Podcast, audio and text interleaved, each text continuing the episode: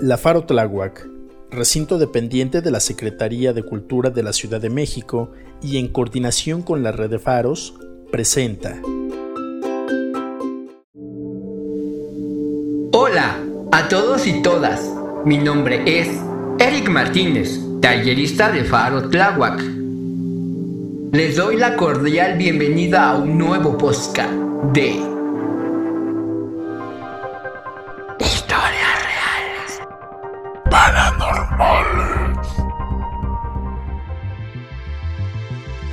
Experiencias completamente reales, llenas de misterio. ¿Estás listo para escucharlas? Espero que sí, así que tomen asiento porque son realmente escalofriantes. Damos comienzo con esta historia titulada De Campamento. Hola, la historia que les voy a contar sucedió ya hace bastante tiempo. Se las cuento porque fue la primera vez que tuve un acercamiento de esto que le llaman paranormal. O al menos no supimos cómo explicar lo que sucedió. Un grupo de amigos y su servidor nos decidimos ir a acampar por primera vez a un lugar fuera de la Ciudad de México. Así es que decidimos irnos al estado de Veracruz. Agarramos nuestras maletas y partimos rumbo a Jalapa. Muchos nos recomendaban pues los lugares. Sin embargo, eh, hubo un comentario de una persona que nos dijo que pues fuéramos a cualquier lado excepto a un paraje eh, muy particular. Y pues nos hizo el comentario, ¿no? Nos dijo que pues no fuéramos a ese lugar porque eh, pues no era permitido visitarlo a ciertas horas porque pues se encontraban pequeños seres que habitaban el lugar y que eran bastante traviesos pero también eran celosos de cuidar eh, aquel bello lugar, ¿no? Porque realmente era bastante bello. Y pues nos quedó esa espinita y comentando con nuestro amigo ya tenía más experiencia, eh, pues él nos dijo que jamás había escuchado del lugar, que jamás eh, alguien había dado información con respecto a eso, ¿no? y que posiblemente solamente eran cuentos de la gente. Entonces, eh, pues decidimos ir para allá y quedarnos a acampar. Partimos. Realmente llegar al lugar no fue difícil. Se encontraba literalmente ese paraje en medio de una zona cafetera. Era un pequeño, pequeño cerro, muy, muy, muy boscoso. Eh, llegamos al lugar, eh, a eso como de las 3 de la tarde. Nos fuimos a comer. Y igual, eh, varia gente del lugar donde estábamos comiendo, pues nos preguntaban, ¿no? Porque veían que traíamos, pues, maletas o en este caso mochilas con casas de campaña y prácticamente pues se veía la intención que teníamos nosotros de, de pernoctar en algún lugar de aquí. Y pues sí, varios nos dijeron que había lugares donde se podía pues realizar el campamento, pero igual nos decían que no subiéramos eh, a ese cerro, ¿no? Que ese cerro podríamos visitarlo, pero antes de que oscureciera debíamos bajar. ¿no? inclusive nos dijeron de algunas marcas que se encontraban en el camino, ¿no?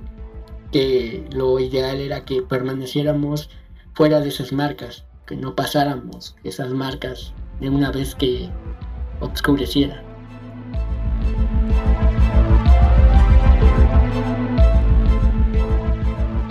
Pues nos fuimos caminando y nos empezamos a adentrar a este bosque.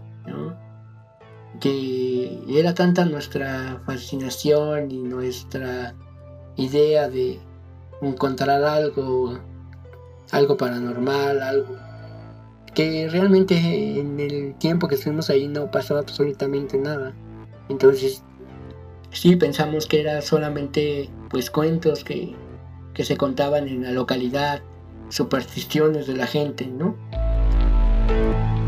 Pues como vimos que no pasó absolutamente nada, y eran aproximadamente como las 6 de la tarde, pues vimos prácticamente que pues no pasaba nada extraño, por más que intentábamos buscar algo que nos diera señales de que había cosas raras, pues no, no encontramos absolutamente nada. Entonces pues decidimos acampar y recuerdo bien que eh, estábamos muy cerca de las señales que, que estaban marcadas junto al camino y, y, que nos habían dicho que no, no, no pasáramos esas señales, ¿no? que lo ideal era quedarse atrás de esas señales. Pero pues al ver que no, no pasaba absolutamente nada, eh, pues ni nos percatamos realmente si estábamos fuera o dentro de las señales. Con lo que pues decidimos buscar un lugar adecuado para poder acampar. Y así lo hicimos. Pusimos nuestra tienda de campaña, eh, hicimos una pequeña fogata alrededor de las casas de campaña y nos quedamos ahí. Empezó a oscurecer, eran aproximadamente como a las 8 de la noche y no pasó absolutamente nada.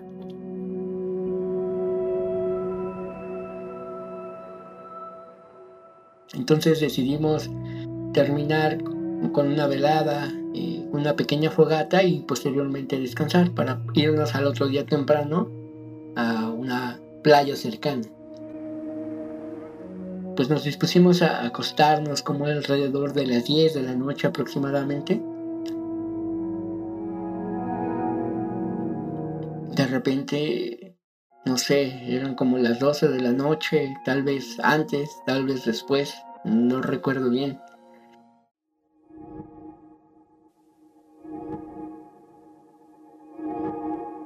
Empezamos a escuchar unos pequeños murmullos.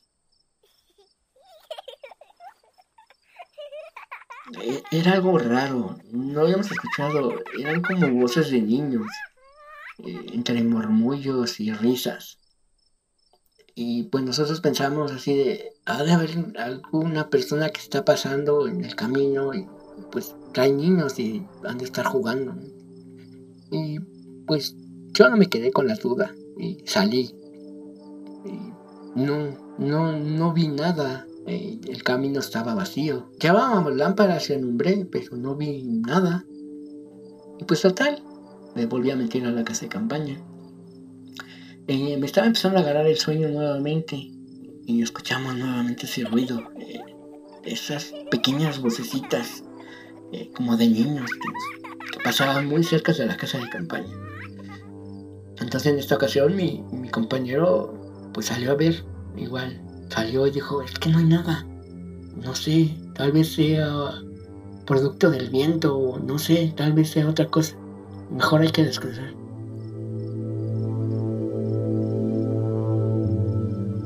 Y sí, nos acostamos nuevamente y esta vez no fueron esos pequeños murmullos. Esta vez eh, sentíamos como algo chocaba con la casa de campaña chocaba y se metía por debajo de esta. Entonces nos preocupamos, pensamos que era, no sé, tal vez alguna ave, algún murciélago, algo que chocaría con la casa de campaña, ¿no? Y pues asustado se metió por debajo de esto. Entonces salimos con nuestra lámpara para ver qué, qué animal era. Pero no, alzamos la casa de campaña y no había absolutamente nada. Y cosa curiosa porque igual a las otras dos casas de campaña les pasó exactamente lo mismo. Pues no sabíamos realmente qué, estaba sucediendo. Entonces para esto eh, decidimos pues meternos y pues tratar de calmarnos un poco. Pasaron como media hora y no sucedió absolutamente nada. Eh, parece que todo se había calmado.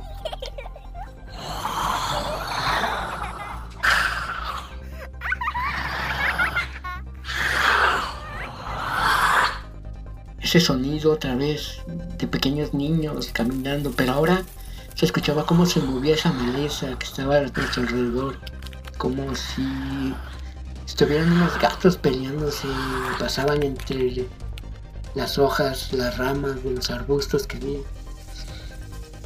Igual eh, alcanzábamos a ver y escuchar cómo algo chocaba con nuestra casa de campaña. Pues todos salimos un poco asustados, ¿no? Y decidimos quedarnos mejor fuera de la casa de campaña, hacernos una fogata y ver qué, qué era lo que estaba pasando. Tal vez eran polillas, tal vez era algún tipo de animal que pues chocaba al volar con nuestra casa de campaña. Entonces decidimos hacer esta fogata y nos quedamos allá afuera. Eh, pues grave error.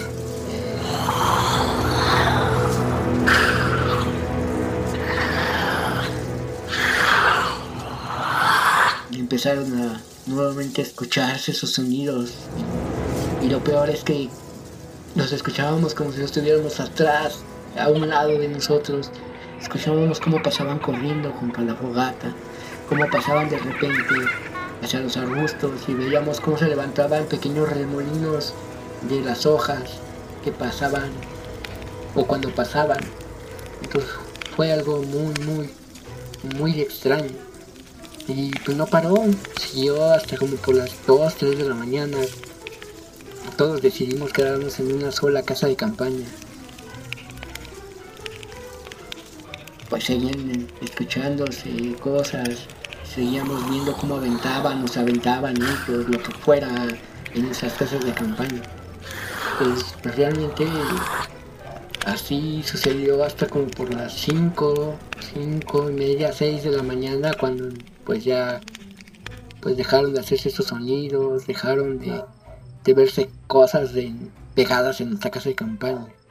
Y pues así como vimos que empezó a salir los primeros rayos del sol, decidimos levantar el campamento y pues retirarnos de ese lugar.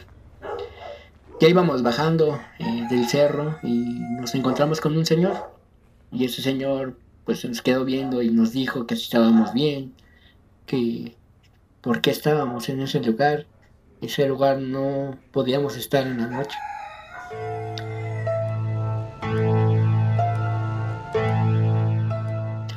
Y nos comentó que pues en ese lugar habitan duendes y pequeñas criaturas del bosque y que pues muchos han intentado quedarse a acampar y muchas veces ya no bajan, se pierden entonces, la verdad, cuando nos dijo eso, nos quedamos sin palabras y lo único que pensamos era que ya me quiero ir de aquí y bajamos como pudimos en esa ocasión. Pues ya ni a la playa nos fuimos, ¿no? Ya nos quedamos en, en el centro de su poblado y pues decidimos mejor retirarnos ya de ese lugar. Esto fue una historia más de... Historias reales. Paranormales. Los comentarios vertidos son responsabilidad de sus autores y no reflejan los principios de la Faro Tláhuac. La Faro Tláhuac, recinto dependiente de la Secretaría de Cultura de la Ciudad de México y en coordinación con la red de faros, presentó